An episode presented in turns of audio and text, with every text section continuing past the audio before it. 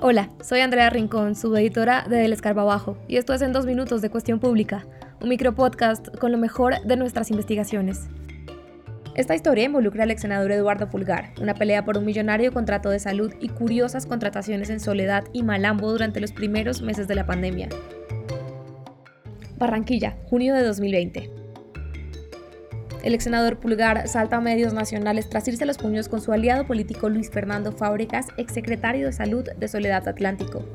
Tres fuentes nos dijeron que la pelea se originó por un contrato de 3.160 millones de pesos celebrado entre la Secretaría de Salud y el Hospital Materno Infantil de Soledad cinco meses atrás. El secretario decidió suspender uno de los pagos por 800 millones al encontrar irregularidades. Luego ordenó una interventoría. Esa decisión molestó al personaje con el que discutió y en represalia fue declarado insubsistente. Señaló una persona allegada a Fábregas. La versión de Pulgar fue que Fábregas lo abordó iracundo por haber sido declarado insubsistente. Cuando un periodista local pidió pruebas de cumplimiento sobre este contrato, la alcaldía se las negó por motivos de seguridad nacional, entre otros. Esto no es lo único curioso. Revisamos cuatro procesos más celebrados por la alcaldía de Soledad y uno por la de Malambo con tres fundaciones en 2020. En total la inversión superó los 10 mil millones de pesos, pero varias cosas nos llamaron la atención.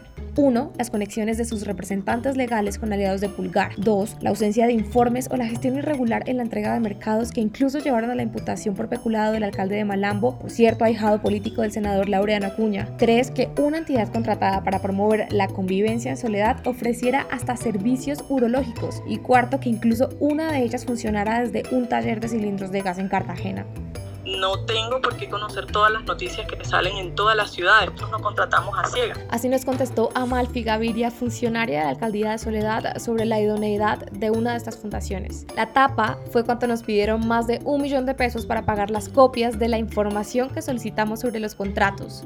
Porque no tenemos fotocopiadoras dentro de la entidad. No dejes de leernos en cuestionpublica.com. Hasta pronto.